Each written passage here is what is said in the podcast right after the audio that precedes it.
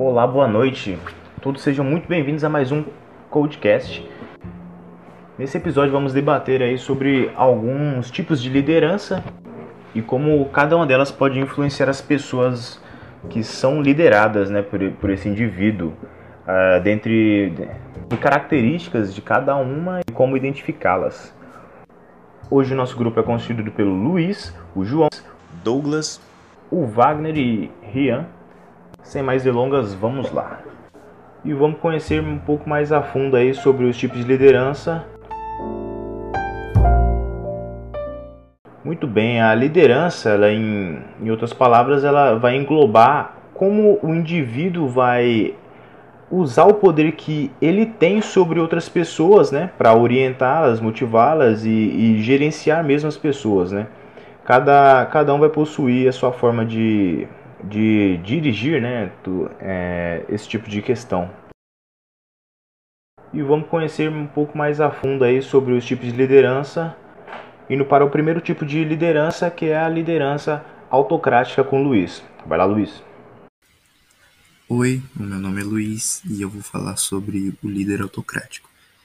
Esse tipo de líder marcadamente centralizador, ele prefere tomar todas as decisões relativas às estratégias da empresa e, via de regra, ele não aceita conselhos dos membros da equipe.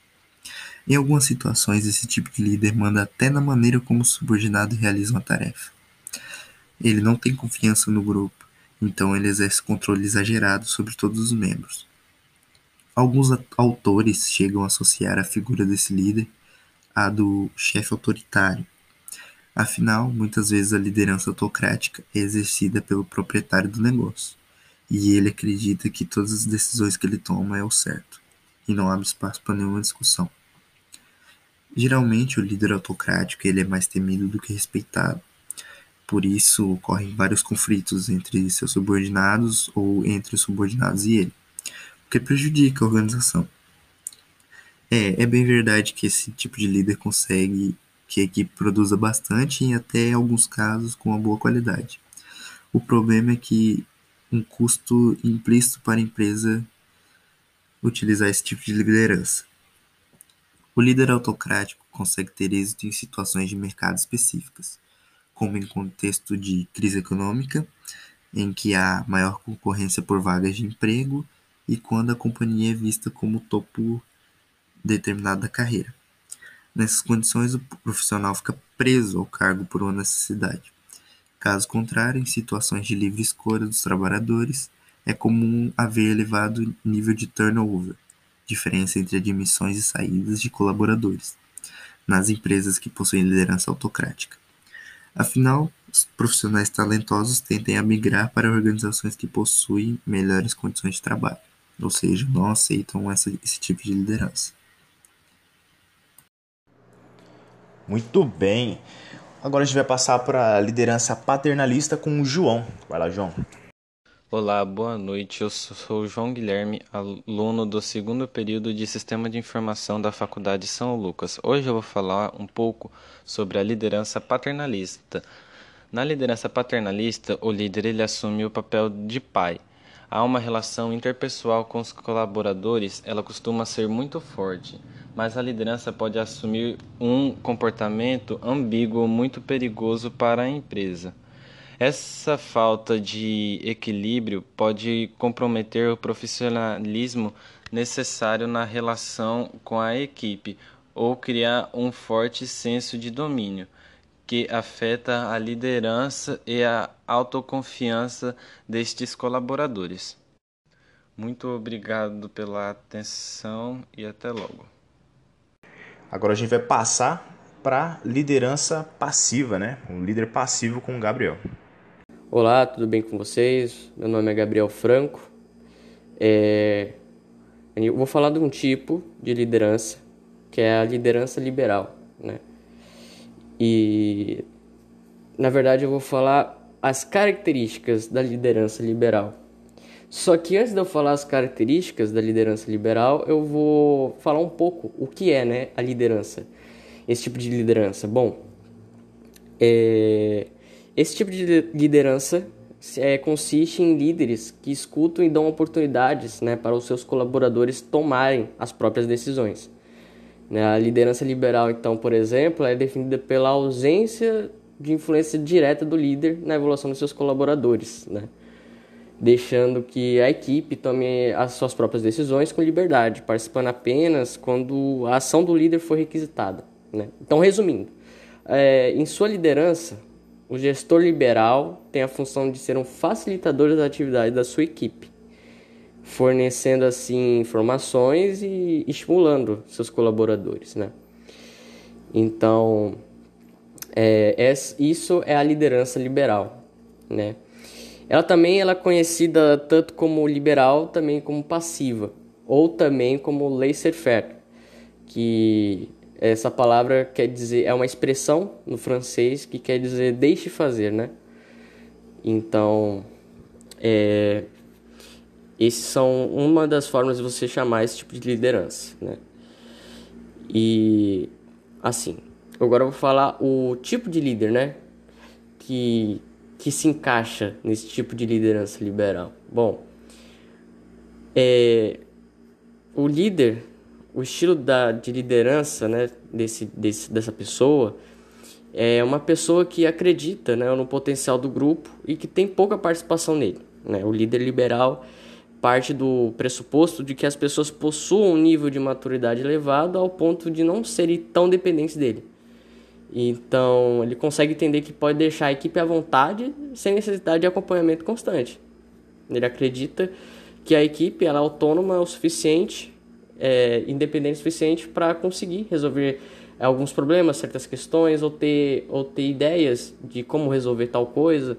Então, esse, é, isso é a liderança liberal. Né? E agora, falando do assunto principal, que é as características da liderança liberal. Bom, é, ela tem quatro características. É a abordagem da não intervenção do, do líder, que no caso é chamada também de hands-off. É, profissionais encarregados de tomada de decisões, né? É a responsabilidade do líder indivíduos capacitados e autônomos. Essas são as características é, da liderança liberal. Vamos com Douglas. Olá, meu nome é Douglas e hoje eu explicar sobre a liderança democrática. A liderança democrática é aquela em que o gestor envolve os colaboradores em quase todos os planos, ah, em discussões e procedimentos da empresa. Nela, as responsabilidades são distribuídas por todos os membros da equipe, em que participam das tomadas de decisões junto com o líder. Na liderança democrática, a comunicação mais horizontal é o ponto que tem inúmeros benefícios a trazer para a empresa entre eles a abertura para novas ideias que podem melhorar os resultados. É, ela é diferente do modelo de liderança é, autocrática, onde na autocrática o líder toma todas as decisões sozinhos, de maneira unilateral, e na democrática todos se juntam em uma mesa, sem, e com o líder também, o líder participa muito, mas todos têm uma participação. Os benefícios da liderança democrática podem ser percebidos de maneiras diferentes onde ela contribui para a integração entre os colaboradores, aumenta a produtividade da equipe, ajuda a motivar as pessoas e melhora o clima organizacional. Ok, agora para finalizar com chave de ouro, Wagner vai falar sobre o líder espiritocrático. Boa noite, pessoal. Eu sou Wagner. Vou falar sobre o espiritocrático. É, a liderança espiritocrática possui autoridade moral e advinda de conhecimento e da vivência do bem. Considera a realidade integral do membro do grupo, apoiando-se em desenvolvimento do espírito interno. Ama, serve, anima, promove a participação e a cooperação consciente. E sabe, principalmente, a decidir. É, eu procurei entender o que é um líder espiritocrático. Ele é um líder que acompanha que está junto com a equipe, que precisa observar o que está acontecendo, ele, ele se preocupa, ele ama e tenta entender o ponto para poder melhor atitude tomar, mesmo que não seja uma atitude tanto é, como é que se fala, tanto voltado para a empresa, mas sim voltado para um todo, ajudando ao, ao empregado, tanto isso fazendo com que sua empresa seja ajudada, se importando e conversando, comunicativo, ele tem um espírito de equipe. Ok. Muito bem, né? Cada um vai ter uma maneira de liderar com base na sua visão de negócio, de a sua percepção, né, de mundo mesmo, né, e, com, e nos seus valores. É, provavelmente nenhum indivíduo vai ter todos os tipos de liderança, né? E que talvez o melhor líder seja um líder que saiba ponderar a situação e ver o que é melhor para cada situação, entendeu? Como por exemplo um líder autocrático pegar mais firme com um funcionário, por exemplo, né, que não está desempenhando tão bem assim, para talvez ele é, começar a desempenhar mais, ou um líder mais moderado é, no tipo de um de um passivo para dar mais liberdade para um funcionário que está exercendo bem o cargo e tal e prestar mais atenção em, em um outro funcionário que esteja precisando mais. Então acho que uma liderança mais situacional vai, vai agregar muito a qualquer indivíduo.